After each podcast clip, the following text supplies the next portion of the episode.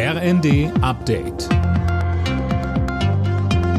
Stündlich neu. Auf den Punkt informiert.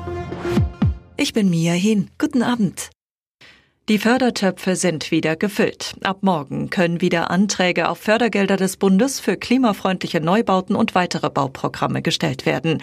Das kündigte Bundesbauministerin Geiwitz heute an. Christiane Hampe. Für die krisengeplagte Bau- und Wohnungswirtschaft ist das ein willkommenes Zeichen. Denn, so Bundesbauministerin Geiwitz heute in Berlin, jeder Fördereuro löst Aufträge in den Büchern der Handwerker aus und kurbelt die Binnennachfrage an. Die Fördermittel für klimafreundliche Neubauten waren Mitte Dezember plötzlich gestoppt worden, weil einfach keine Gelder mehr da waren. Das hatte für scharfe Kritik seitens der Baubranche gesorgt. Wegen des Streiks bei der Lufthansa fallen die ersten Verbindungen schon heute Abend aus. An sieben deutschen Flughäfen ist das Bodenpersonal bis Mittwochmorgen zum Warnstreik aufgerufen.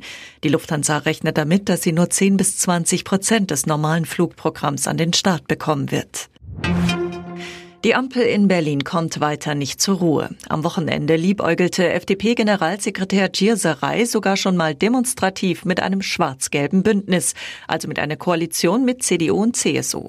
Irritation bei den Koalitionspartnern SPD und Grünen. Sie ermahnten die FDP heute nochmal zur Koalitionstreue. SPD-Generalsekretär Kevin Kühnert. Wir sind dafür gewählt, Verantwortung zu übernehmen und nicht die Nation mit Debatten über Sachen in zwei Jahren zu belästigen. Die EU-Kommission hat ein Verfahren gegen TikTok eingeleitet. Es geht um den Verdacht, dass der Jugendschutz auf der Videoplattform nicht ernst genug genommen wird.